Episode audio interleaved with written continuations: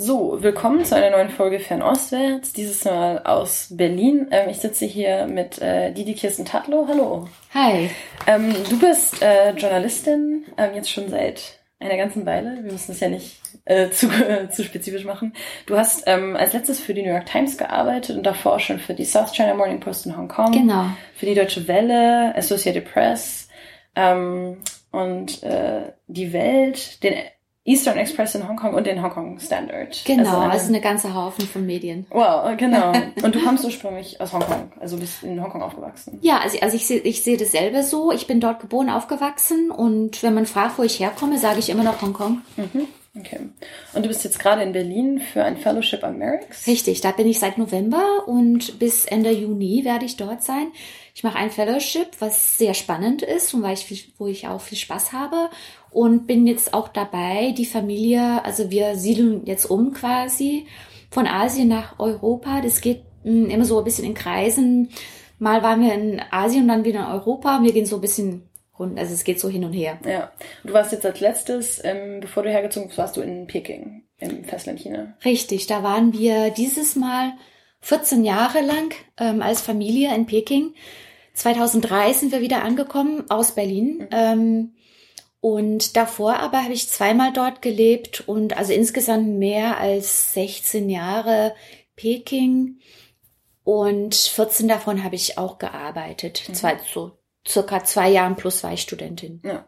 Genau, also die Folge heute es wird so ein bisschen um erstmal Feminismus gehen und Frauenrechte in China, aber ähm, du hast auch ein total breites Spektrum von Sachen, über die du schreibst und geschrieben hast, von Geopolitik bis Feminismus, ist alles dabei. Ja, also ich habe so lange, also sieben Jahre lang habe ich da eine ähm, Kolumne geschrieben für die New York Times, es hieß Letter von China und dann teilweise zwischendurch auch ähm, eine andere Kolumne, The Female Factor. Das mhm. war ganz spannend. Das, das fing an mit der International Herald Tribune, was ja die alte äh, amerikanische Zeitung in Paris war äh, hat eine 102, äh, nee, 125-jährige plus Geschichte natürlich und ist dann irgendwann mal von der, war teilweise immer von der New York Times, ähm, ähm, war ein Teil von der New York Times und dann irgendwann mal aber ähm, ausgekauft, quasi wurde die Washington Post ausgekauft. Also eine ganz lange, komplizierte ja. journalistische Geschichte, aber kurz zusammengefasst, ähm, die hatten diese nette Kolumne und die habe ich dann sieben Jahre lang geschrieben, so, so, so wie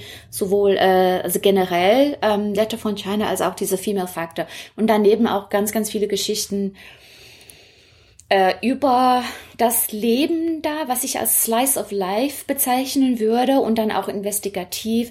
Aber immer hatte ich die Interesse, Hauptpunkt, also so ähm, feministische Themen, weil ich glaube, dass das ganz, ganz wichtige Themen sind in jede Gesellschaft. Ja.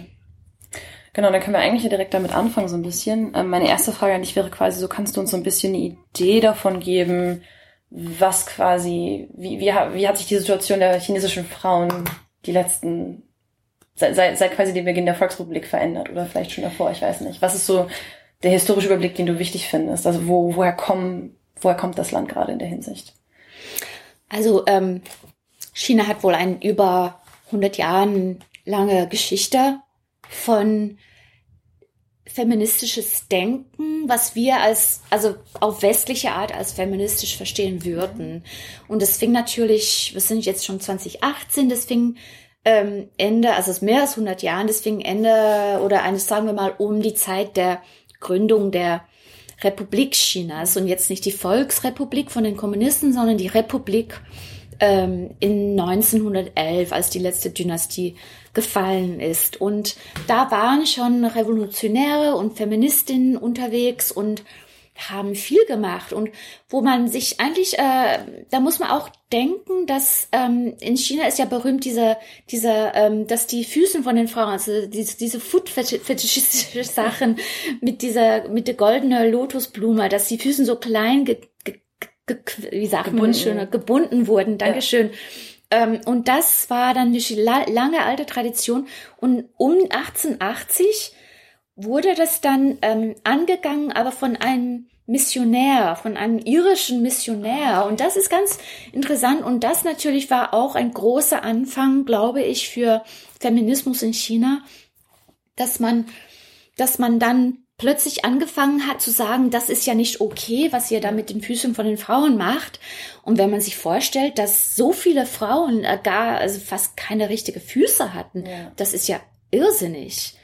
Ähm, das, das ist wirklich, das erreicht wirklich den, den Niveau von Genital Mutilation, meiner ja. Ansicht nach. Und das hat dann mit diesem Missionär gefangen, angefangen und wurde dann auch von chinesischen äh, Feministen und Männern, die feministisch gesinnt waren, 1880, 1890, sprich, ist es eine lange Geschichte ja. und da muss man auch inzwischen ziemlich viele Jahre zusammenkriegen, bevor man da wirklich die feministische Bewegung, Bewegung mhm. in China versteht.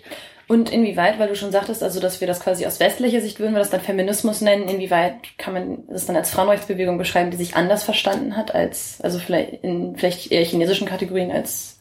Ich glaube, das ist ein ziemlich kompliziert, kompliziertes ähm, Thema, weil ob man das überhaupt jetzt auseinander picken sozusagen kann, bin ich mir nicht so ganz sicher, weil es wirklich sehr zusammen geflochten ist, das mhm. Ganze. Und was heißt schon chinesische Feminismus ohne der westlichen ähm, Einfluss? Das gut, da da müsste man wirklich sehr viel forschen und sollte man auch und es tun auch manche. Aber ich als Journalistin, was ich da beobachtet habe, ist einfach, dass der Feminismus, dass der westliche Einfluss doch sehr, sehr wichtig ist mhm, und ja. war und, und bleibt. Kannst du so ein bisschen dazu sagen, was dann quasi die Ziele des Feminismus, des frühen Feminismus quasi in China waren? Oder war das vor allem das Ziel, waren das die gebundenen Füße oder gab es da noch andere? Das fing wirklich damit, Ziele? teilweise damit an. Es gab natürlich auch früher auch äh, Frauen in mhm. China, die geschrieben haben und, und Feministinnen wahrscheinlich waren. Aber wenn wir schon mal damit beginnen, also mit, den, mit dieser, dieser mh, mm, quasi Pushback gegen diese gebundene Füße, dann ähm, war das Ziel auch sehr früh ähm, halt die Gleichberechtigung für die mhm. Frauen. Das ist schon ganz klar. Und ähm, da kamen dann auch ziemlich schnell darauf hin, kamen die, die frühere Kommunistinnen und ähm, wollten dann, haben dann äh, kurz nach Gründung der KP Chinas äh, irgendwelche ähm, Sprüche oder, oder, oder auch Punkte in die Welt gebracht, wo sie, wo sie gesagt haben, wir brauchen das und das und das, 14 Punkte, Gleichberechtigung, mhm. äh, äh, gleiche Recht, äh, arbeiten zu gehen und ähm, Umteilung der Arbeiten innerhalb der Familie und auch ähm, äh, Unterstützung, dass wir die Verhältnisse innerhalb, innerhalb der Familie, ganz wichtig, dieser Punkt, ähm, umdenken und umgestalten und so. Also das war, das waren teilweise von jungen äh, und frühen Kommunisten in den Anfang der 20er Jahren fing die schon an. Gut, dann ging es weiter und dann sind wir, kommen wir irgendwann mal an und die ganze feministische Bewegung innerhalb der KP wird dann auch von der Partei ja quasi, ich sag's jetzt ein bisschen provokant, aber beschlagnahmt, mhm. ehrlich, dass es für die Partei arbeiten soll und nicht für Frauen an und für sich. Und das ist ein groß, ganz, ganz großer ähm, We äh, Punkt, wo der Weg sich scheidet. Was ja. ist da, was ich die echte Feminismus äh, nennen würde und was ist dann einfach die Feminismus für die Partei. Und das mhm. sind zwei ganz verschiedene Sachen. Und ich glaube dann auch nach 49 die Revolution, die chinesische kommunistische Revolution natürlich, ähm, war das teils gemischt. Also es waren schon einige Sachen, die feministisch geprägt waren. Zum Beispiel das erste Gesetz, das von der Partei nach der Revolution ins Leben kam, war äh, the Marriage Law, also die die Ehe, Stimmt. wie sagt man das so schön? Ehe, Ehegesetz oder genau, Heiratsgesetz. Genau, Heiratsgesetz oder Ehegesetz.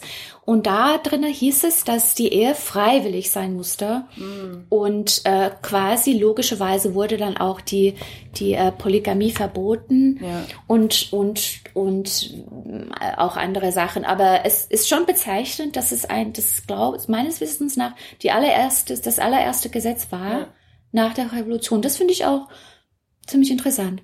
Aber das heißt so, das heißt Revolution, ähm, 49, Gründung der Volksrepublik China, die kommunistische Partei ist an der Macht, Frauen halten die Hälfte des Himmels hoch, ist dann Geschlechtergerechtigkeit? Oder also nach der Gründung der Volksrepublik oder was ist dann die Situation? Also erstmal dieses Gesetz, ja. Ja, ich glaube dann weiter. Genau, und ich glaube, also ich glaube, es ging Frauen schon besser. Mhm.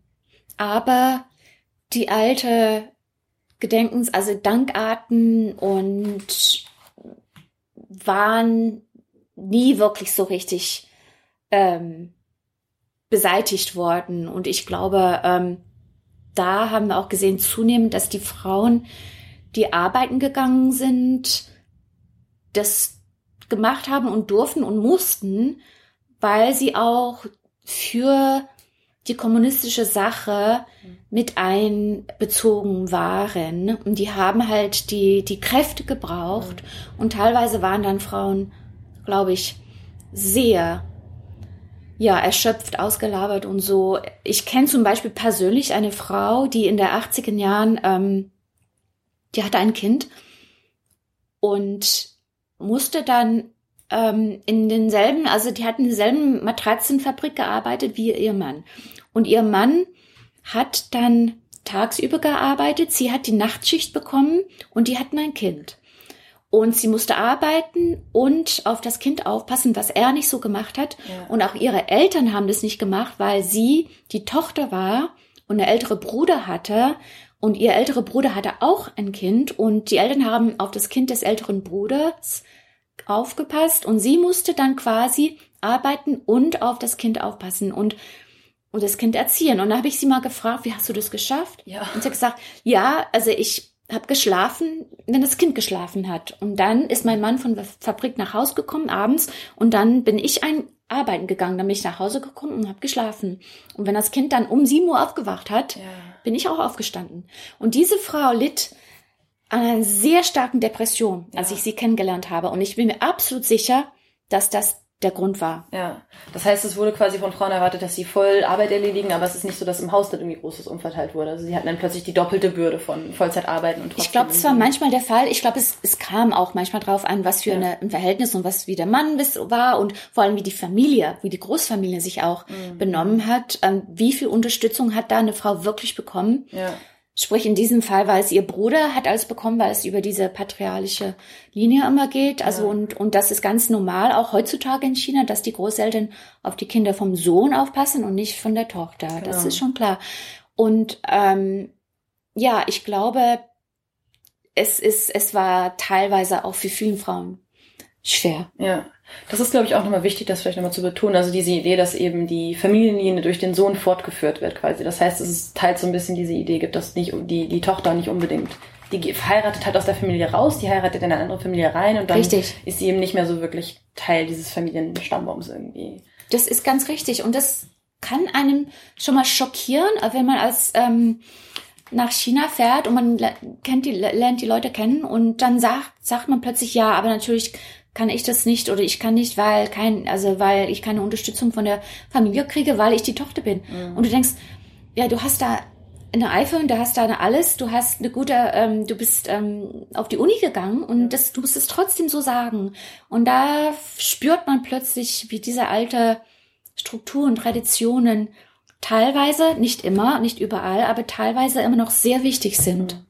Und ähm, dazu, was auch noch vielleicht nochmal wichtig ist, was man auch in einem Kontext mal wieder hört, dass Leute von konfuzianischen Familienwerten reden. Inwieweit würdest du sagen, dass das noch relevant ist und in welcher Form äußert sich das? Du, ich glaube, das färbt sehr, sehr viel in der Gesellschaft bis heute. Und wiederum, das ist nicht so immer so klar, wie und zu welchem Maße. Und es gibt auch viel Änderungen und, und ähm, Verschiedenheiten unter den Menschen, unter den Familien auch. Ja. Und ähm, bist du in der Großstadt? Bist du ländlich? Bist du, äh, wie viel, ähm, äh, wie ausgebildet bist du und so? Also es sind ganz, ganz wesentliche äh, Fragen. Aber ja, im Großen und Ganzen auch ähm, immer noch diese alte Strukturen. Ich glaube, dass die wichtig sind und ich glaube, dass die sich auch teilweise immer mehr behaupten und nicht weniger behaupten. Mhm. Ich könnte das mal so sagen.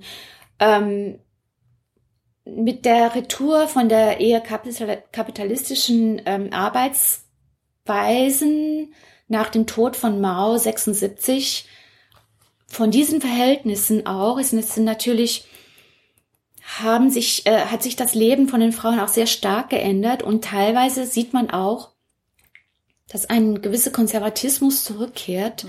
dass die Frauen und die Männer zunehmend der Meinung sind, dass in China die Frau zu Hause gehört. Mhm. Und das sieht man auch, auch in den Umfragen von der ähm, Frauenföderation, was ja von der KP gesteuert wird und für die KP eigentlich da ist, um die Frauen für die KP äh, unter, unter den Hut zu kriegen quasi, ähm, dass das einfach der Fall ist, dass auch sehr viele dran glauben. Und wenn du dann dir überlegst, was die Frauen so teilweise durchgemacht haben mit dieser doppelte Bürde, kann man das auch ein bisschen verstehen.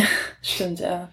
Und das ist, glaube ich, es gibt, glaube ich, auch Zahlen, das muss ich noch rauskommen, das können wir in die Show Notes schreiben, aber das ist wirklich die, äh, der, die Partizipationsrate von Frauen an der Arbeits, an der arbeitenden Bevölkerung ist wirklich gesunken. Also dass der, ich glaube, der Prozentsatz von Frauen, die wirklich arbeiten gehen. Ja, die ist rückständig, genau. Die geht immer, immer weiter nach unten. Und auch interessanterweise, ich glaube, es hat sich heutzutage auch viele, ziemlich viele junge Frauen haben sich entschieden, wo das in der Arbeit auch schwer ist, voranzukommen. Mhm. Und da habe ich auch ähm, teilweise so databasierte Geschichten darüber geschrieben, dass ähm, der Anteil der Frauen, die richtig so ähm, was zu sagen haben in der Arbeit, vor allem in den staatlichen ähm, Konzernen, dass die ziemlich niedrig ist, sogar sehr niedrig viel mehr, als man eigentlich denken würde, wenn man sich die Oberfläche da in China anschaut. Und diesen berühmten Spruch, äh, Frauen halten die Hälfte der Erde, so, ja. wie heißt das jetzt wieder? Ähm, die Hälfte des Himmels, wie genau, Women auf Deutsch, ja. Sky, ja. Women hold up half the sky auf Englisch. Ähm, wenn man daran glaubt, dann kriegt man immer wieder einen Schock, wenn man die echten Zahlen da in den Betrieben sieht, ja. ähm, dass das wirklich nicht so fair ist, das Ganze. Also dass Frauen quasi im Zweifel eher auch in, in tieferen Positionen sind, also dass es durchaus viele Frauen gibt, die arbeiten, aber dass die dann nicht wirklich was zu sagen haben? Oder die haben normalerweise viel weniger zu sagen. Und ich glaube, also ich habe da eine Recherche gemacht mit einem Kollegen ähm, von der New York Times. Da haben wir untersucht, wie viele Frauen äh, auf die ähm, Vorstands äh, auf dem Vorstand von den großen, von den größten staatlichen Unternehmen, die ähm, gelistet sind in, in der, auf der Stockmarke quasi. Und da haben wir wirklich so äh, Dutzende von staatlichen Unternehmen ähm, analysiert und mhm. wie viele Frauen sitzen da im Vorstand und es waren wirklich nur jetzt um die zehn Prozent oder so waren weiblich. Und das ist natürlich interessant, weil man unter den staatlichen Firmen hat natürlich der Staat viel Kontrolle. Ja. Und wenn er da eingreifen will und diese, diese Gleichheit einführen will, dann kann er das sehr wohl machen, aber er tut es gar nicht. Ja. Das ist ja auch nochmal so, es ist ja auch noch nicht so, dass die kommunistische Partei irgendwie das gleich, das äh, gendergerechte Paradies wäre, ähm, mhm. sondern das ist, wenn man sich jetzt irgendwie zum Beispiel die Führungsriege anschaut, das Politbüro, da ist, das sind alles Männer in Anzügen mit ja, schwarzen Haaren. Sind immer männlich, das genau. Alles, das sieht alles gleich aus. Das heißt, auch in der Partei und in der Politik gibt es ja eigentlich keine wirklichen prominenten Frauenfiguren, oder? Ach, in der Politik haben die Frauen schon gar nichts zu sagen.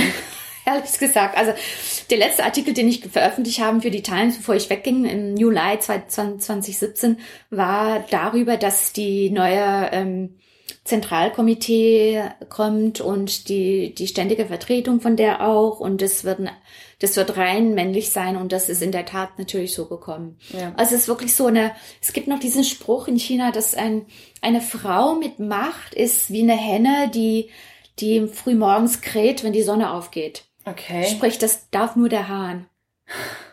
wenn die Henne das tut, dann stimmt alles in der Welt nicht. Ja, krass. Und das ist ganz, ganz stark. Und wir haben auch so ein Pipeline-Problem in China im Moment, dass die Frauen auch nicht, ähm, also in den äh, mittleren Niveau von der Partei werden die auch nicht gefördert. Mhm. Ähm, Sprich, die werden in den nächsten 10, 20 Jahren auch nicht an die Macht kommen. Das heißt, wenn du sagst, die werden nicht gefördert, wie muss man sich das vorstellen? Also, dass sie irgendwie nicht die gleiche Unterstützung kriegen und dass sie deswegen nicht hoch also nicht, die kommen nicht hoch, genau. Hochbewegen können die kommen nicht hoch. Es gibt immer wieder hier und da, vor allem auf der unteren, also eher so Mitte bis unten, auf diesem Niveau gibt es schon Frauen, aber wenn du da guckst, wie viele Leute da wirklich vorankommen und es schaffen, äh, in die, in die höchste Ebene reinzukommen, das wird immer, immer, immer weniger weiblich. Das ist halt eine Pyramide und dann hast du ganz oben wirklich gar keine Frauen. Und das ist dann, weil Frauen einfach nicht befördert werden oder wird ihnen einfach misstraut? Kann man das irgendwie, also weißt du, hast du eine Idee davon, was da, wie das funktioniert quasi? Ich glaube, es sind einfach wirklich ganz alte Denkensarten, die sagen, dass Frauen und Macht, das gehört nicht zusammen. Hm, okay, ja. Und dann auch noch, um quasi auf den wirtschaftlichen Aspekt zurückzugehen, wie muss man sich das dann, dann vorstellen? Weil gerade die Frauen, die jetzt gerade irgendwie so zum Beispiel in meinem Alter sind, die sind ja während der Ein-Kind-Politik aufgewachsen und oft gibt's da ja keinen Bruder, der irgendwie die Aufmerksamkeit wegnehmen könnte. Heißt es, den Frauen geht es dann besser? Sind die dann mehr respektiert wurden, auch von ihren Familien? Weil es gibt ja durchaus Leute, die immer wieder argumentieren, dass dann Frauen, die quasi die gesamte Unterstützung der Familie gekriegt haben, weil sie das einzige Kind sind und denen müsste es dann ja eigentlich besser gehen. Die haben eine deutlich bessere Ja, und ich glaube, das stimmt auch. Also man muss sich immer bedenken, bei China ist es ein großes Land, es sind sehr viele Menschen und du hast dann auch sehr viele Unterschiede. Mhm. Und ähm, man kann eines sagen und das Gegenteil ist auch wahr. Ja. Und das ist natürlich immer der Fall dort. Es ändert sich ständig auch so etwas auf verschiedene Ebenen. Und es gibt sehr viele Leute, die sehr viel tun. Man ist sehr busy dort. Man setzt sich nicht hin und schläft ein. Also man hat sehr viel zu tun. Sprich, es gibt eine gewisse Masse an Aktivität und sehr viele verschiedene Situationen. Ja, und ich glaube, es gibt auch diese Situation, dass ähm, das Mädchen äh, gefördert wird auf eine Art, wie sie früher nicht gefördert wurde, auch von der ganzen Familie. Aber da muss man sich bedenken, ähm, diese Tagen sind womöglich auch ähm, bald vorbei, weil ähm, die Einkindpolitik ist ja jetzt eh auch vorbei. Ja. Und ich vermute, die werden sehr bald auch, das Zweikindpolitik wird auch vorbei sein. Die werden einfach sagen, Mensch, wir brauchen Kinder. Ja. Jetzt ist jegliche Kontrolle ähm, Bevölkerungskontrolle vorbei. Ich glaube, das wird jetzt auch demnächst kommen und ja. ziemlich bald. Ja, gut, also es gibt, es gab schon diese, diese, diese ähm, Opportunities für, für Frauen voranzukommen. Aber irgendwie bleibt es immer noch die Ausnahme, dass eine Frau zum Beispiel als Studentin und macht dann ihre Doktorarbeit und es gibt dann diesen schönen Spruch, es gibt drei, in China sagt man, es gibt drei Sorten von Menschen. Ja. Ähm, sind nicht immer drei eine, Geschlechter? Ein, genau, ein, ein, der Mann, der Frau und dann die Frau mit Doktorarbeit. Das sind diese drei Geschlechter. Also das darf man ja wirklich nicht vergessen. Und wenn man sich auch die Zahlen anguckt in der Akademie, in an den Unis, wie ist es genau wie bei der Politik, die die Zahl der Frauen wird immer, immer weniger, wenn man so, je höher man geht, desto ja ähm, wenige Frauen sieht man. Und bis man voll Professor ist, dann gibt es wirklich sehr, sehr wenige. Ja. Was vor allem, was ich dazu hin, hinzufügen würde, ist, ist anderswo nicht unbedingt sehr anders ist. Es ist ja in anderen Ländern, auch in den Demokratien der Welt, gibt's ja auch ähnliche Strukturen. Ja, absolut. Ja. Nee, genau, muss man nur nach England irgendwie in die ganzen alten Unis schauen, oder ja. Deutschland ist ja genauso. Deutschland ist genauso, die ja. Staaten, also es ist auch sehr viel, also ja. Ähm, aber da nochmal auch, also was heißt denn, was wird dann dann aus diesen ganzen Frauen? Weil Frauen gehen ja auch an die Peking University, die gehen in die Tsinghua, das sind die besten Unis des Landes. Ähm, was, was wird dann aus den Frauen, die diesen Abschluss von diesen super Unis haben? Werden die dann einfach Hausfrauen, wenn sie aus diesem akademischen Betrieb verschwinden oder aus dem ja, gute Frage. Das könnte man vielleicht auch ein bisschen mehr nachgehen. Was, was tut sich da wirklich? Also teilweise ähm, gehen einige von den Besten und Klugsten inzwischen alle in die Regierung, mhm. weil es sicher ist. Und bei den Frauen ist interessant, dass ziemlich viele diesen sehr stabilen Weg wählen, weil sie da wissen, sie haben bessere Rechte. Mhm, okay. Zum Beispiel bist du Frau und bist du angestellt irgendwie äh, in ein, in ein, irgendein ein Ministerium, dann ähm, kriegst du ein Kind, dann hast du das Recht auf ja zwischen drei bis sechs Monaten Urlaub, also Mutterschaftszeit und du wirst auch deinen Job wahrscheinlich nicht verlieren was in der Privatgeschäft gar nicht der Fall ist. Ja. Und da hast du wirklich, da musst du wirklich aufpassen. Natürlich, es gibt auch große Firmen, die eher frauenfreundlicher sind, aber ja, ich glaube vor allem Vorsicht angebracht und deswegen wählen auch ziemlich viele Frauen diese eher stabilen ähm, Jobs, die äh, als ähm, Staatsangestellte zu arbeiten, zum Beispiel. Man hört viel von dem Thema Frauen in Tech in China. Äh, und ich bin da persönlich so ein bisschen vorsichtig, weil ich glaube, ja, natürlich gibt es einige Frauen, die vorankommen im Tech, aber ich glaube, das sagt uns wenig, wenn wir auf die einzelnen Fälle schauen. Es sagt uns viel über diese, diese Individuum, über das Individuum, über diese Person an und für sich aber nicht unbedingt sehr viel über die größere, breitere Situation von Frauen. Es gab ja auch gerade tatsächlich mir eine ganze Reihe von Artikeln, die können wir auch verlinken, in denen es um Sexismus gerade in der chinesischen Tech-Szene auch ging. Einfach wie Frauen, Richtig. die als so Booth-Babes quasi zum Verkaufen der Produkte Richtig. instrumentalisiert werden. Ja. Und sehr stark sexualisiert auch. Genau. Einfach. Oder werden geholt, um die Männer zu massieren, wenn sie bei der Arbeit sitzen, dass sie nicht so Nackenprobleme äh, kriegen. Dieses berühmte Tech-Neck. Ja, genau. Äh, oder, ja, Genau. Ja. Und inwieweit weil du jetzt auch viel darüber redest, was, was quasi der, also das ein Argument, was quasi in die Überlegung reinfließt, ist halt das mit dem Kinderkriegen. Inwieweit können Frauen sich einfach entscheiden, vielleicht keine Kinder zu kriegen? Ist das das ist ganz schwierig. Also ich glaube, es ist ähm, auch ein ne, ne interessantes Thema, weil ähm, in China sagt man sehr viel, es entscheidet sich nicht die Frau, ein Kind zu kriegen, sondern die Familie, mhm. sprich der Mann, sprich die männliche patriarchalische Macht, mhm. patriarchal power. Und ich glaube, da ist wirklich was dran. Mhm. Die Frauen werden oft ähm, gesagt, ja, es ist jetzt an der Zeit, ein Kind zu kriegen. Komischerweise hatte ich da eine Kollegin, eine junge Frau, die ist mit ähm, 27 hat sie geheiratet, kam aus einer Top-Uni und ihr Freund auch, sprich ähm, aus einer Top-Uni in Peking. Und kurz nach ihrer Heirat, das waren so zwei, drei Monate, hat sie ein Telefonat bekommen im Büro und war sofort voll verlegen und hat gesagt, ja, aber wir planen doch gar nicht jetzt schon Kinder zu kriegen. Ach, Dankeschön, Dankeschön, wir werden uns melden. Und das war von der äh, lokalen Behörden. Die haben sie angerufen und gesagt, sie haben jetzt vor drei Monaten geheiratet. Sie können jetzt ein Kind bekommen.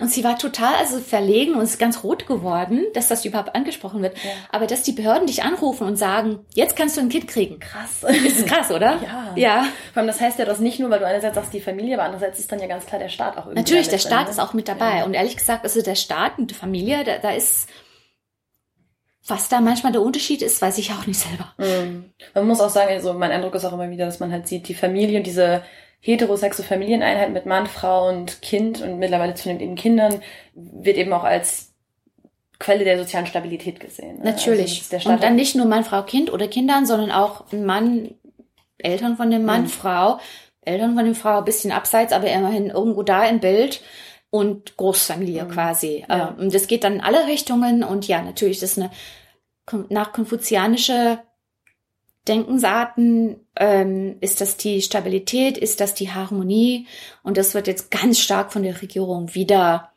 belebt. Das ist auch eine neue Entwicklung, ne? Also diese Wiederbelebung, diese Wiederbetonung der konfuzianischen Familienwerte. Ja, das ist, so. das ist auf jeden Fall eine relativ neue Bewegung, obwohl die auch nicht jetzt nicht so nagelneu ist. Also mit dem Toten Maus 76 wieder ähm, natürlich davor war das alles sehr verpönt. Es hieß ja, mach dieses alte konfuzianisches Geschäft, also schlag's zusammen und so, ne? Äh, smash the old Confucian shop, sagt man auf Englisch. Und dann aber hat man natürlich gemerkt nach dem Toten Maus, dass man gar nicht wusste, wie man so weiterkommen sollte mit der ganzen Geschichte. Und daraufhin fing das jetzt, fing das auch alles an, wieder so rein zu, rein zu kriechen in Denkensart und so. Und inzwischen sehen wir regelrecht, was ich so auf so freudische oder freudanistische Art und Weise, so, so würde ich das sehen, als a return of the repressed. Mm, okay. Und das, was früher verboten wurde, tritt inzwischen sehr stark voran. Und du hast dann zum Beispiel Schulen, wo die Frauen unterrichtet werden, wie soll man harmonisch und nett und weiblich sein und, und solche Geschichten. Die gibt's ja. sehr viele davon. Es gibt auch also in der Schule dann, also in der, in der, quasi das Äquivalent vom Gymnasium, oder? Nee, äh, also es gibt schon Schulen, die sehr konfuzianisch geprägt sind und das ist eine spezielle Sache und die sind private Schulen und, ähm, aber das sind jetzt halt so Kurse, die angeboten werden. Wie soll man so richtig weiblich werden als Frau und, und halt, äh, die Leute, ähm, ler also lernen die Leute ähm, to please men. Ne? Ja. Das ist halt die Art und das, ähnelt dann ein bisschen vielleicht eher an das, was wir in Japan und Südkorea sehen. Halt diese Art, wie die Frauen dann aus, ausgesprochen in Anführungsstrichen weiblich geprägt werden und wie kannst du die Männer halt, how can you please them? Mm, krass. Und das ist ja auch, also immer wieder kriegt man das mit, dass so die, ähm, diese chinesische Frauenföderation, das ist ja dieser staatlich sanktionierte, dieser, dieser staatlich erlaubte Feminismus, dass der auch immer wieder so ein bisschen in die Richtung geht, zunehmend einfach. Ne? Die geht also, absolut in die Richtung, weil erstes Verbot für die ähm, Old China Women's Federation, die, die, die ganz, wie, äh, wie sagt man das so schön auf Deutsch, die, die, die Föderation von chinesischen Frauen, also ACF, FW auf Englisch ja. gekürzelt, ja. Ähm, Fulian sagt man auch chinesisch, Frauenföderation. Bleiben wir doch einfach bei Frauenföderation. Ähm, denn in erster Linie ist ihre Aufgabe, nicht Frauen für Feminismus ähm, äh, zusammenzukriegen und dafür zu arbeiten, sondern die Frauen zusammenzukriegen und organisieren für den Kommunismus. Mhm. Und das können wir vielleicht jetzt nochmal explizit machen. Also was ist quasi das Interesse des Staates daran, die Frauen in dieser Rolle zu halten? Also warum macht die KP das? Warum macht der Staat das? Weil das ähm, die Stabilität und Harmonie bedeutet. Okay. Wenn die Familie auf dieser geschlechtliche, geschlechtliche Art und Basis so ähm, aufgeteilt wird, die Frau macht das, der Mann macht das, ähm, solche Sachen, dann kommt auch nicht in Frage, kommen auch nicht in Frage andere Änderungen. Und das siehst du auch ganz klar ähm, in konfuzianisches Denken, dass zum Beispiel ähm, der Führer und sein äh, Angestellter oder der, ähm, der Machthaber, der Kaiser und seine ja, Knechte, zwischen denen besteht genauso ein Machtverhältnis wie zwischen der Mann und seine Frau. Mhm. Und da siehst du groß geschrieben und ganz klein geschrieben die Machtverhältnis, die eigentlich das ganze Land prägt. Mhm. Aber aber man muss da auch dazu hinzufügen, dass China durch diese Revolution 49, aber dann auch früher in der Geschichte, durch die Revolution von 1911, wo die Kaiser gestürzt wurde, der letzte Kaiser, ähm, dass sehr viel anderes auch gekommen ist. Und China ist halt ein sehr vielfältiges Land. Es ist sehr reich an, an Unterschieden und die Menschen selber sind sehr unterschiedlich. Also man hat im Westen, glaube ich, ein Bild, was völlig falsch ist, dass die Chinesen irgendwie so ähnlich sind. Und das ist ja gar nicht der Fall. Ähm, also ich glaube, das war Sun Yat-sen, der frühere, der ganz frühe Revolutionär, also Republikaner jetzt und nicht Kommunist, der gesagt hat, dass China wie ein wie ein ähm, Tablett mit Sand drauf so ist China, so ist das Land. Jedes Korn, jedes mhm. Korn ist eine Person und die sind völlig unterschiedlich und und chaotisch eigentlich ja. und kämpfen auch viel unter sich und haben viele verschiedene Meinungen. Ja. Und deswegen auch strebt der Staat auch so sehr dagegen, um das alles zusammenzuhalten. Mhm. Und deswegen auch diese starke Diktatur und autoritäre Geist, würde ich sagen, von dem Staat. Ja. Und dazu kommt natürlich auch die Sache mit den Kindern, weil du auch meintest, dass quasi der Staat jetzt, du sagst, du glaubst, die Zwei-Kinder-Politik wird dann jetzt auch bald aufgehoben, weil dann der Gedanke dahinter ist, dann Chinesen, neue Chinesen zu produzieren, die den Kapitalismus weiter beleben? Genau, die, die, das, das, das, genau, dass die dann halt die neue Technologien beherrschen und dann so weiter als guter Diener des Staates dienen werden. Und dann aber ganz wichtig für den ist, dass die richtigen Leute mehr. Kinder kriegen, sprich die Leute, die schon gebildet sind, äh, dass sie sich gut anpassen. Ähm, ganz interessant auch, und da sieht man, glaube ich, ein bisschen die ähm, Widersprüche des Feminismus in China zum Beispiel, oder überhaupt vielleicht größer gesagt, die, die Widersprüche im Land. Ähm, obwohl ich selber jetzt sehr lang über Feminismus in China geschrieben habe und etliche Reportage für die Times gemacht habe, und viele Leute da in den Kreisen, also mit denen befreundet bin und so, ähm, kommen immer wieder von den, von Feministen in China, vor allem von jungen Feministen, den Vorwurf an mir, dass ich mein, das ja immer wieder manchmal, dass ich jetzt nicht für den bin oder nicht Feminist genug bin, weil ich auch ähm, dieser Sache mit der Geburtskontrolle, weil ich auch persönlich dagegen bin. Und ich finde es ähm, sehr ähm, besorgniserregend, dass man so lange versucht hat, erst die Geburten zu kontrollieren und jetzt sagt, ja, kriegt doch mehr Kinder jetzt, zwei mhm. im Moment, vielleicht später noch mehr. Und die Feministen sagen dann ganz grob, ja, aber wenn das der Fall ist, wenn wir jetzt drei Kinder kriegen können, dann äh, kommt dann der Druck, der patriarchale, patriarchalische Patriarchal System, Entschuldigung. Das System. So. Dankeschön. Und das ist natürlich wahr, aber dann sage ich denn ja, Leute, aber ihr könnt euch nicht auf die KP stützen. Mhm. Wenn die sagen, eines Tages sagen die ja jetzt ein Kind und morgen sagen die mehr als zwei ja. bitte. Also die beherrschen immer deinen Körper. Ja, genau. Und da das verstehen ziemlich viele junge Feministen in China inzwischen gar nicht. Mhm. Die hängen wirklich daran, dass die das nicht sehen wollen, dass man so viele Kinder kriegen haben, wie man darf. Und ich finde das bedenklich, weil ich glaube, die verstehen dann nicht, dass was eines Tages dir gut passt, am zweiten Tag dann dir vielleicht weniger gut, gut, gut passen wird und was du gar, du gar nicht sehen willst. Ja. Und das wird dir dann ganz, ganz arge Probleme bereiten. Aber die sind da ein bisschen, ähm, aus meiner Sicht, ein bisschen kurzsichtig. Mm, also es quasi der, es bleibt ja dabei im Endeffekt, dass der Staat den Körper der Frau instrumentalisiert genau. für seine eigenen Zwecke. Genau. Mal ist es in der Richtung, ja. wo es Und die wollen dann eher sagen, ja, aber wenn es mir passt, dann gehe ich, dann, dann mache ich mit. Mm, Gut, ja. dann, dann bin ich dafür. Und wenn es mir dann nicht passt, dann nicht. Aber ich glaube, das, das, das kann gar nicht so gehen. Ja. Du musst dann irgendwie so ähm, verstehen, dass das dass du, dass du das Sagen haben musst, wie viele ja. Kinder.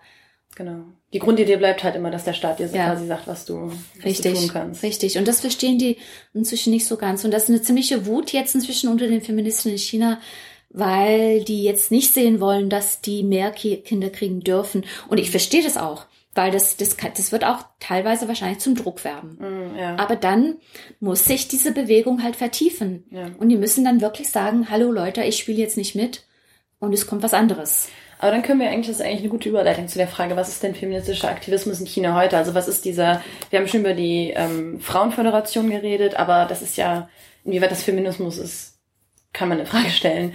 Und was ist, was gibt es denn außerhalb dessen? Also inwieweit gibt es da eine feministische Bewegung? Es gibt schon eine feministische Bewegung. Wobei ähm, es immer so ein bisschen äh, wie das Spiel von, was man in, in den in Zirkus oder auch im, im, in Funfair immer wieder findet. Auf Englisch heißt es Whack-a-Mole. Wenn du das kennst, also es springt so eine kleine Maus raus und das ist ein Hammer und du schlägst ihn dann auf den Kopf und dann geht er wieder zurück und dann so, sofort springen dann überall also noch einige Mäuse und genau so ist es. Und das sind die, die Mäuse sind natürlich die Feministinnen und der Hammer, das ist der Staat der Staat versucht sie immer zu unterdrücken. Mhm. Und ähm, das haben wir ganz, ganz klar gesehen 2015, als fünf Feministen verhaftet wurden. Und damit war erstmals eine ganz lebendige, lustige, äh, mutige feministische Bewegung erstmals vorübergehend ähm, stillgelegt dachte dazu einfach nur, ich glaube, das ist auch wertvoll, das irgendwie da, da die Details dazu zu sagen, dass die, die, die wollten ähm, Zettel zum Fra Weltfrauentag verteilen, auf denen sie eben sagten, das waren Anti, ähm, also das waren Zettel gegen sexuelle Übergriffigkeiten in öffentlichen Verkehrsmitteln. Genau. Das war ja das eigentlich, was sie geplant hatten als Aktion. Die hatten das geplant, richtig. Genau. Und davor wurden sie dann quasi festgesetzt. Das heißt, so, es wirkt auf den ersten Blick, denkt man erstmal, das ist total harmlos eigentlich, was sie machen, weil sexuelle Übergriffigkeiten, sollte man meinen, ist eigentlich kein... Ja, aber es geht nicht um das Ding an sich. Es geht nicht um die sexuelle Übergriffe, es ging um die Macht und wer mhm. kontrolliert, wer in der Öffentlichkeit was zu sagen hat. Mhm, ja. Und wenn da eine Gruppe aufsteht und sagt, ich habe hier was zu sagen, was nicht von dir kommt, lieber Staat, dann werden sie richtig niedergeprügelt. Ja. Und das ist immer noch der Fall in China. Das wird, und ich glaube, das wird auch lange so bleiben. Ja. Also ich habe, ähm, ich fing dann, als ich da mit der bei der Times anfing und 2010, 2010 mit diese zwei Kolumnen und dann auch ganz viele andere Berichte auch, ähm, war, glaube ich, mein erster Artikel ging um den Feminismus und das ging dann einfach immer so weiter und dann habe ich gemerkt, irgendwann mal 2012 habe ich einen Artikel geschrieben über diese neue Bewegung und die war dann schon äh, voll, im Gange und die war von jungen Feministinnen und, äh, vorangetrieben. Die waren so 20 plus und waren alle gebildet und viele von denen in den Städten und es gab wirklich so hunderttausend oder Tausende, nicht hunderttausende, sondern hundert oder Tausende, ich sag mal Tausende, im ganzen Land verteilt. Und die haben dann mit viel Humor ähm, gesungen, getanzt, die haben Kostüme angezogen, so ein bisschen wie Cosplay fast. Also die waren wirklich clever und haben immer mit, mit Humor gearbeitet und ähm, haben da versucht, konkreter Themen anzusprechen, zum Beispiel häusliche Gewalt, äh, ähm, dass es nicht genug Toiletten gibt für Frauen, dass die Frauen eben so lang stehen warten müssen. Ähm, oder auch, dass die Frauen inzwischen in China, wenn sie auf die wirklich Top-Unis kommen werden und die Top-Fächer, dass die besser in der Schule abschneiden müssen. Dass die besser, die müssen dann eine Eins haben und nicht nur 1,1, ne? Ja. sprich. Also, und das ist jetzt schon institutionalisiert worden. Also das ist eine reine Diskriminierung.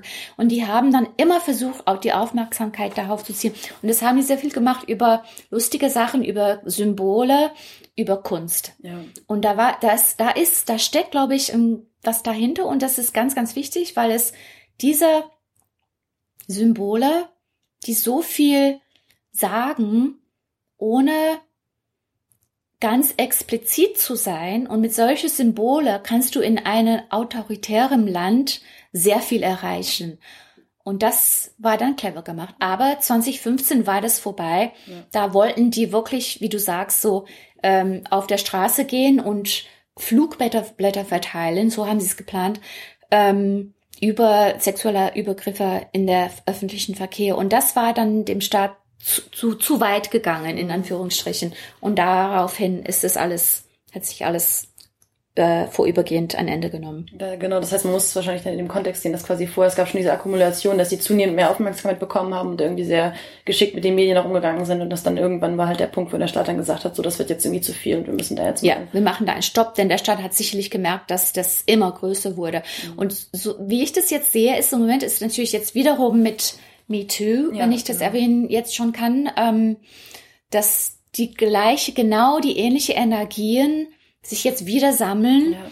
und es wird wieder so ein Spiel von Whack-a-Mole, ne? Das wird wieder und ist schon gekommen. Also ist jetzt die Figur von der von äh, Gauyen, von der Frau, die vergewaltigt worden ist 1998 an der Peking Universität und Selbstmord begangen hat. Ja. Und die wird jetzt wieder, die wird zu Heldin und von der wird viel gesprochen. Und es gibt auch andere Figuren, Figuren, die sich lustig, also Frauen, ich sage jetzt nicht Figuren, Entschuldigung, ich sage Frauen, die sich jetzt eher lustig machen über das System. Und wiederum, es geht sehr vieles über Spott mhm. und Gelächter und Symbole und Kunst und Tanzen und Singen und Kostüme, so Cosplay. Und das ist wirklich wahnsinnig clever. Mhm. Wobei Aber, ja, wobei ich ja nicht nur ganz kurz hinzufügen wollte, dass ähm, ich immer da vorsichtig bin, weil ich schon einige Phasen gesehen habe und von, ich habe von denen berichtet. 2011 war wieder mal was, wo das ziemlich groß wurde und das war auch jetzt, wenn ich mich richtig erinnere, wegen also sexueller Übergriffe und Gleichberechtigkeitsthemen im Süden, in Guangzhou. Mhm. Und da waren auch so äh, Unterschreibungen, sind herumgegangen und man hat unterzeichnet und es wurde alles wieder wieder klein gemacht. Mhm, okay, ja. Also ich bin da wirklich vorsichtig, auch mit MeToo, obwohl MeToo natürlich ähm, um die ganze Welt gegangen ist und ist jetzt eine andere Nummer. Aber ja. ich glaube, ähm, in China werden, ist es jetzt zum, wissen wir schon, dass es zu einem sogenannten sensibles Wort geworden ist. Und Feminismus. Da, Fe Feminismus, ja. Mm, ja. Hashtag sensible, also sensitive word, sprich, äh, ein, wird unterdrückt von der Regierung, weil die jetzt wissen, dass es a sensitive word, politisch sensibel ist. Mhm. Und inwieweit können dann diese, ähm, diese, diese, dieses Aufspringen von, von diesem Aktivismus, inwieweit wirkt das dann an etwas? Also, weil zum Beispiel meine, wenn ich mich recht erinnere, ist zum Beispiel das, ähm, das Recht geändert worden, was Verwalt Vergewaltigung in der Ehe ist jetzt etwas, das offiziell als ein Problem anerkannt wird. Ja, also das war, genau, da war, das war das Recht von, ich glaube, das ist jetzt nicht 2013, ähm, in die Welt gebracht worden oder ich glaube, das war oder 2014 sogar.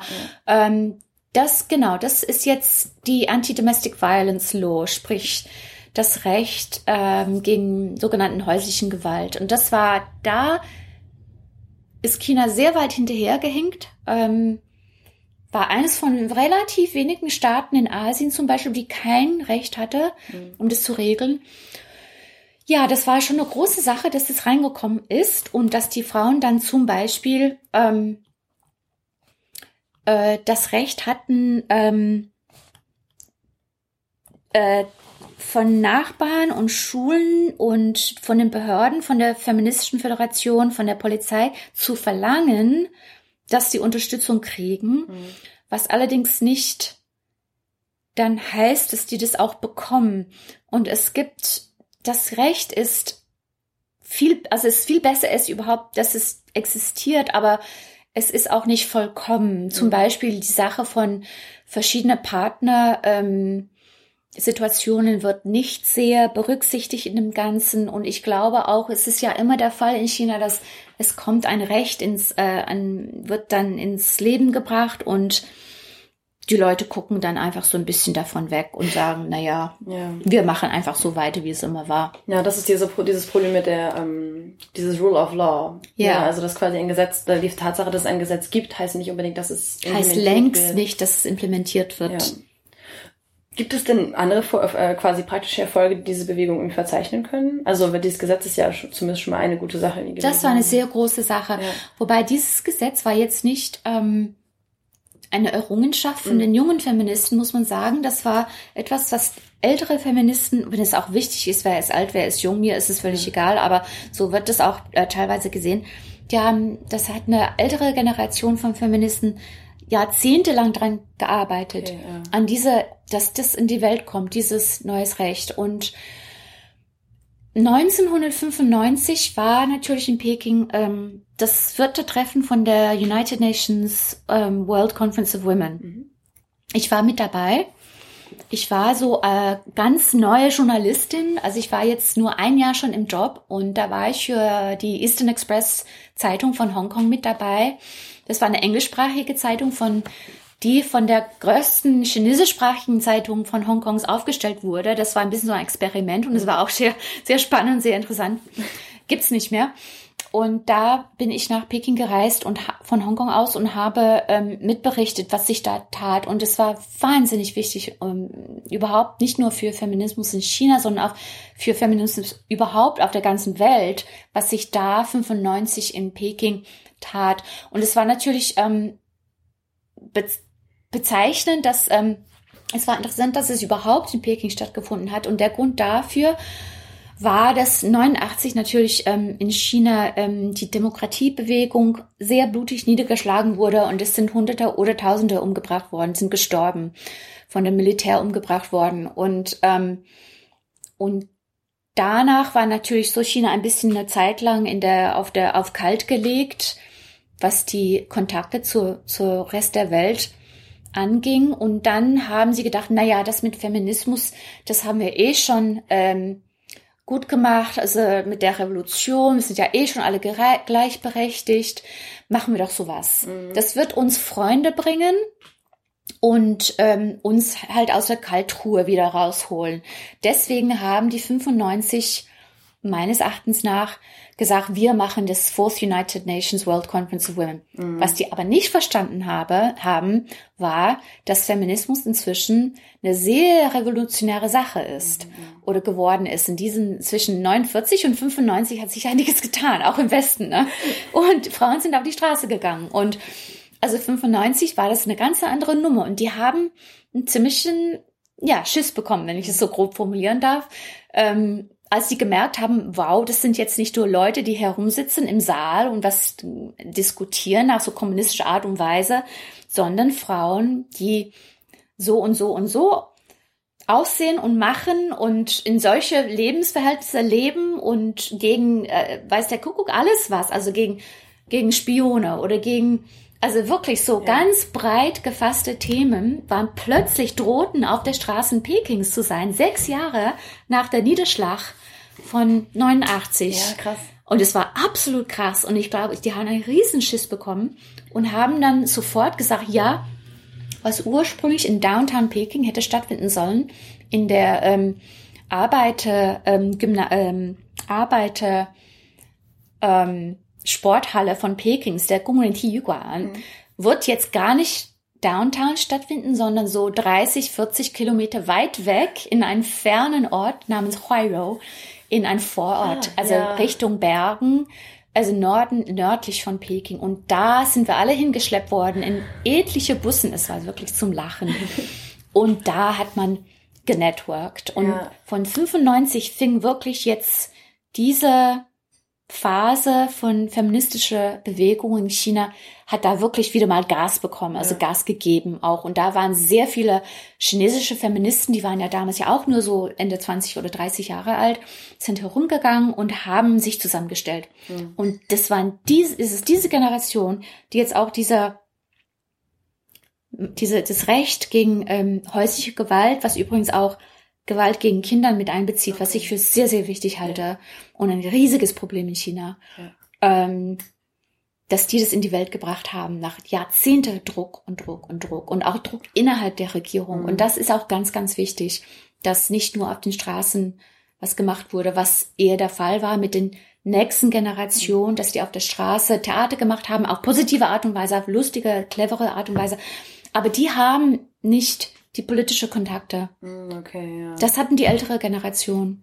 Und inwieweit hast du das Gefühl, gibt, inwieweit gibt es da wirklich einen Bruch zwischen diesen Generationen? Reden die irgendwie miteinander? Oder gibt es da Konflikte? Oder Die reden schon miteinander, aber ehrlich gesagt, die sind auch ein bisschen, ich weiß nicht, also ich habe immer das Gefühl dass man zu sehr guckt, in welche Generation gehörst du, als ob das jetzt eine Mhm. Identität ist. Quatsch. Es ist ja gar keine Identität. Man muss da gucken, dass die Kontakte zwischen Frauen von verschiedenen Alter und Generationen, ja, wer hat, wer hat Kinder, wer hat keine Kinder, dass das alles zusammenhängt und dass es solidarisch bleibt. Denn zu sagen, ich bin ja 19, also ich bin nach den 80er, nach 1980 geboren, insofern bin ich an- eine andere Person als du, das ist ja, ähm, das schwächt ja nur. Ja. Und das ist eher leider in China inzwischen doch bisschen ein Thema geworden, dass die Leute dann sagen, ja, wissen Sie, ich bin nach 1990 geboren, deswegen bin ich ganz anders. Aber das, Ja. das ist man gar nicht. Das meint man nur. Aber ähm, wenn man ein bisschen älter ist, dann kapiert man auch, dass, dass die Interessen genau die gleichen sind und Ja. unterteilt euch bloß nicht zu sehr. Ja, gerade natürlich auch, weil du eben sagst, dass in vielerlei Hinsicht gibt es halt auch eine Rückwärtsbewegung, dass jetzt eben dieser Genau. Konfuzianismus wieder betont wird, dass eigentlich Genau, sehr ja stark. voneinander lernen dann in dem Sinne auch. Ne? Das Es ist- viele Kämpfe werden jetzt wahrscheinlich wieder auftauchen. Die Richtig, und da, das nenne ich das Politische. Und da, da, da muss man die gemeinsame Stärke dann auch ähm, äh, ausbauen und jetzt nicht nur sagen, ich habe andere Interesse. Zudem hatte ich schon immer ein iPhone, weil ich ja nach 1990 geboren war. Also ich bin anders. Ja. Wieder Quatsch. Da können wir eigentlich auch nochmal, um jetzt quasi so in, auf den politischen Momente, die wir uns gerade befinden, zurückzukommen. Ähm, gerade mit dem MeToo, das hast du eben auch schon erwähnt. Wie, wie muss man sich MeToo in Chi- China vorstellen? Was, was war das? Kannst du das ein bisschen kurz so, Also ich glaube, ähm, die paar Wortversionen? die ähm, sexuelle Übergriffe in China ist natürlich wie anderswo eine ganz, ganz, ganz alte Geschichte. Und ich glaube, es ist teilweise auch durch diese ganz starke konfuzianische Prägung absolut verheerend gewesen und ist es immer noch. Wirklich, dass die Frauen da wirklich nur als Fortpflanzungsobjekt da sind, das ist auch mit drinne und dass die auch zur Ausbeutung von der Macht sind, da sind, ist auch mit drinne. Und ich glaube, das, was wir gesehen haben an MeToo in China, so sehr es auffällt, auch wirklich nur die oberste Ecke von einem Eisberg Mhm. ist. Und was darunter steckt, ist riesig groß. Und es sind nicht nur Frauen, es sind auch sehr viele Kinder. Sind sehr, sehr viele Kinder mit dabei. Und auch im Schulsystem. Da gab es, glaube ich, von Sixtone irgendwie mehrere Reportagen, oder? Ich habe das auch berichtet. Ah, okay, also die, die. Frau ähm, äh, Yen Haiyun, glaube ich, ähm, die hat auch sehr ähm, und Wang Quan, die Rechtsanwältin, war auch mit dabei. Die hat ja protestiert in, in Hainan äh, und gegen die sexuelle Ausbeutung von Kindern, Mädchen und Jungs von der ähm, Bildungsstrukturen, von den ähm, Schulleitern und Schullehrern, die teils gepimpt haben und es immer noch tun für Kinder. Und das ist, das hängt alles damit zusammen, dass die Macht in China traditionell und heute noch so undurchsichtig ist, dass du quasi kein Sagen hast, auch als Eltern hast du fast kaum Sagen in der Schule. Und ich habe das persönlich erlebt, dass du als Eltern gar nicht in die Schule rein darfst in China. Du darfst nicht in das Gelände rein. Okay. Du gibst dein Kind quasi an der Tür auf, Ja. es geht rein und das fängt schon mit drei Jahren alt im Kindergarten. Und dann kommen die Lehrer an und die sind völlig verantwortlich und du weißt nicht immer, was da passiert. Wenn du rein musst oder willst, dann musst dich deinen Namen angeben und du wirst nicht besonders, ähm, also die, die Lehrer haben es nicht besonders gerne, dass du da, dass du da in der Schule, dass du dich einmischst. Die wollen da herrschen. Und ähm, das habe ich persönlich erlebt, weil ich selber ähm, neun Jahre lang hatten wir unsere Kinder auf eine chinesische Grundschule. Und das ist natürlich ähm, dann sehr bedenklich, was sich da tut. Ähm, konkretes Beispiel, und es geht natürlich jetzt um Macht und Missbrauch, ne? Und konkretes Beispiel, ähm, als unser, äh, als eins von unseren Kindern ähm, auf die Kindergarten musste, waren sie in Peking schon inzwischen so wahnsinnig teuer geworden, dass ich gesagt habe, ja, versuchen wir es doch mit einer chinesischen Kindergarten. Ähm, vor der chinesischen Schule. Ich dachte schon immer, das ist zu streng und es war es auch zu streng. Aber an der Volksschule ging das ja noch ähm, knapp, ging das, ging das ja noch.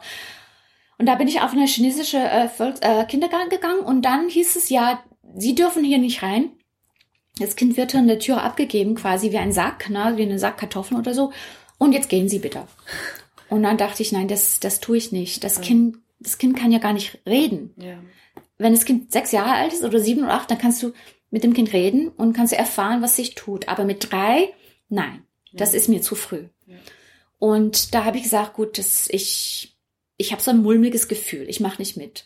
Und dann daraufhin haben wir natürlich das Geld aufgaben müssen. Wir haben, wir haben ein, ein teures, ähm, quasi, also das heißt international, es ist aber gemischt, ähm, heißt, sprich nicht staatliches ähm, und auch nicht privates chinesisches Kindergarten, sondern ähm, eher, ja, für die, würde ich sagen, als für die obere Gesellschaftsschicht von Chinesen. Und das heißt dann international.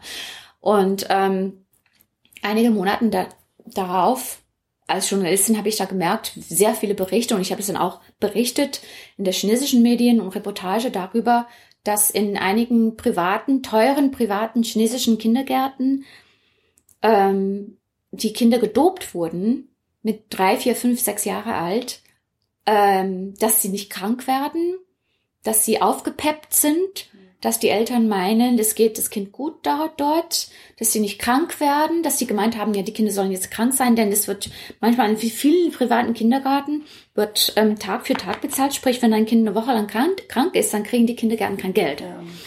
Und auch, dass die, die aufgepeppt sind und so, dass die Eltern meinen, wow, das ist wirklich, die haben da wirklich Spaß und das ist wirklich, ja. geht wirklich gut und die werden sehr viel unterrichtet und können hart studieren und so.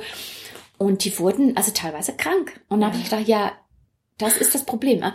Ja. Verstehst du? Also das geht alles über Machtstrukturen und da sind die Kinder sehr harte Machtstrukturen ausgesetzt, die keinem Kind ausgesetzt werden soll. Und das mhm. ist konfuzianistisch. Das ist, ähm, weil das zusammen mit der mit der Herrschung zusammenhängt, ganz stark. Wer herrscht hier? Und das ist auch kommunistisch natürlich. Und das ist dann ein Gebrödel. Also dieses kommunistische und konfuzianistische zusammen, da hat man schon zu tun. Ja, klar.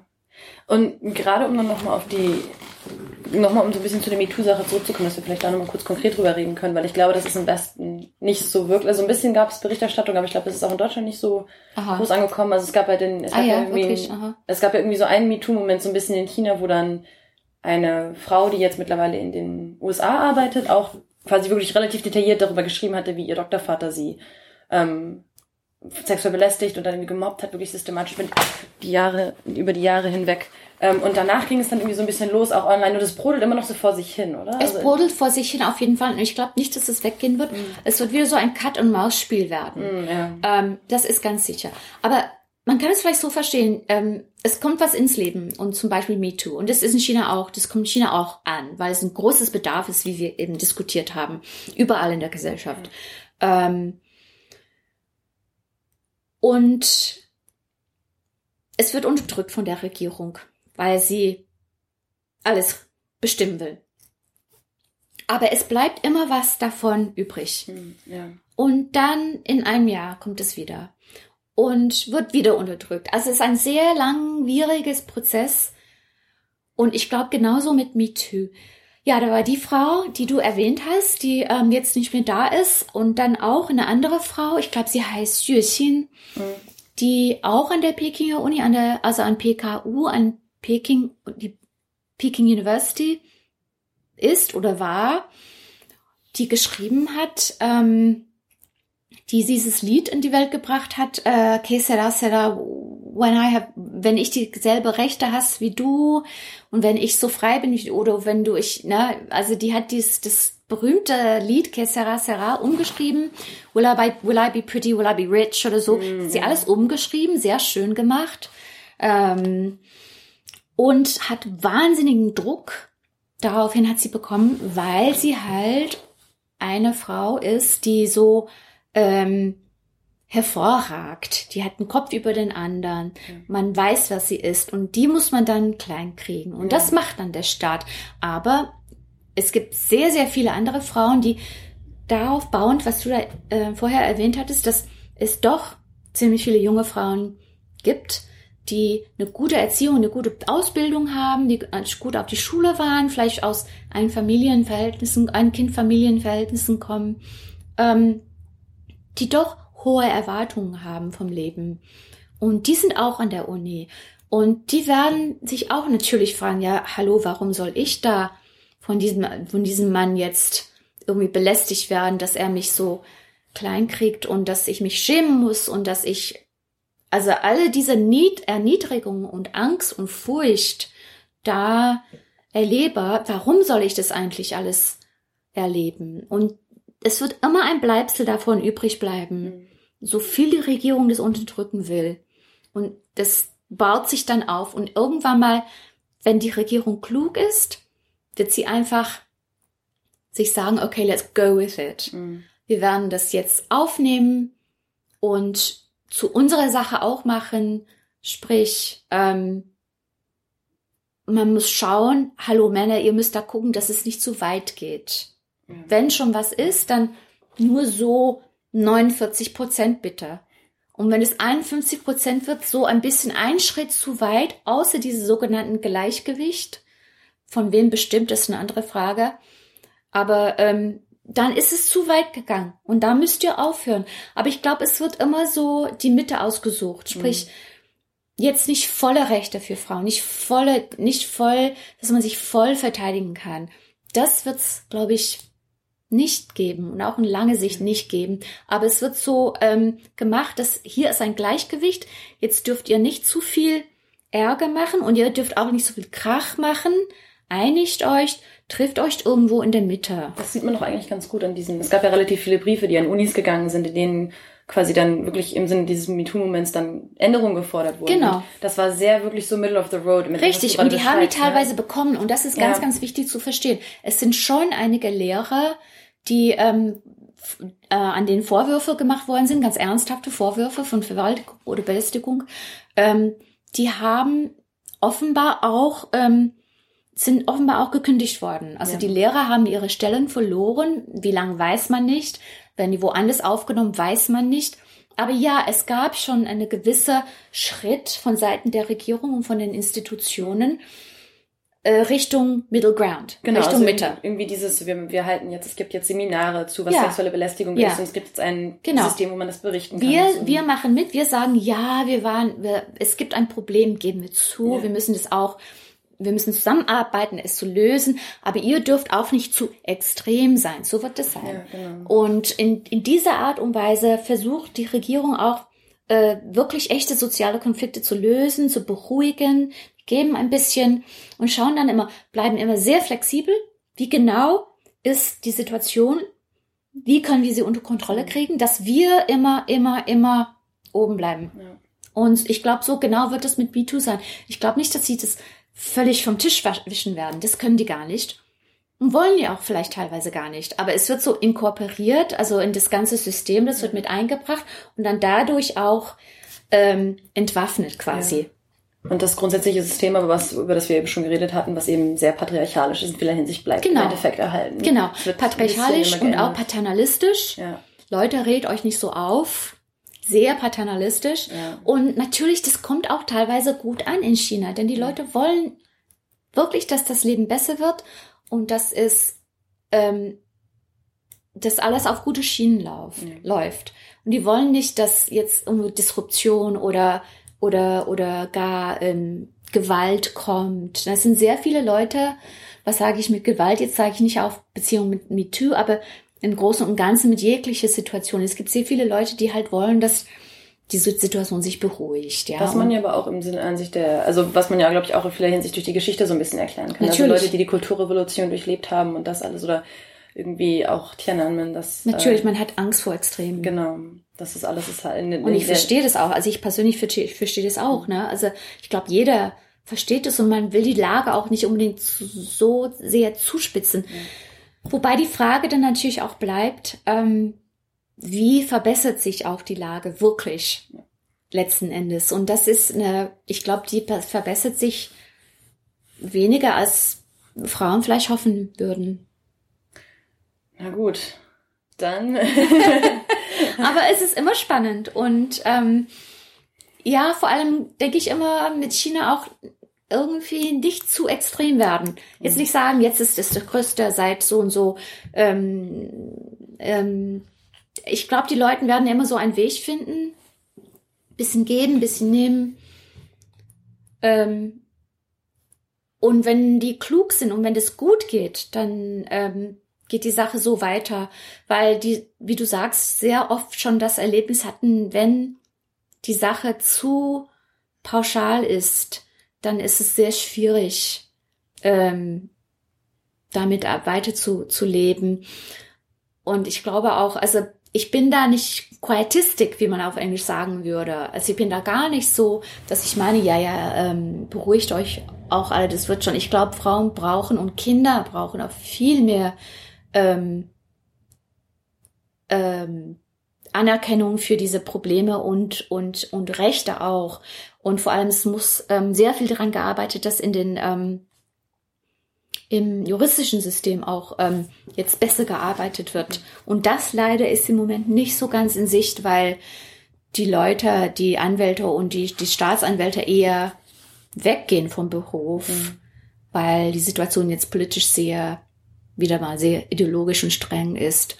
Und jetzt, ähm, also das ist leider wahrscheinlich nicht so ganz die Hoffnung. Ja.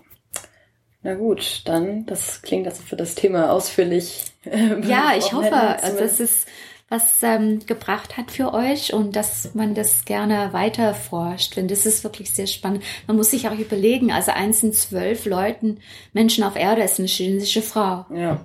Das genau. Und auch in dem Sinne, ich glaube, es ist auch, was du auch eben gesagt hast, es ist eine Situation, die sich permanent verändert. Es passieren andauernd Sachen. Das heißt, es ist auch nichts, was man, wo man eine absolute Beschreibung der Situation quasi machen kann. Es wird weitergehen. Ja. Und, ähm, und ganz, ganz wichtig ganz, äh, zu Ende, ähm, dass die Debatte MeToo, dass, dass die jetzt in China angekommen ist, ist wahnsinnig wichtig, weil das darf jetzt nicht so ein, ein, ein Ding bleiben, das äh, sich in den Staaten also so entwickelt und anderswo. Das muss jetzt ähm, das muss ankommen ja. in China. Das muss chinesisch werden.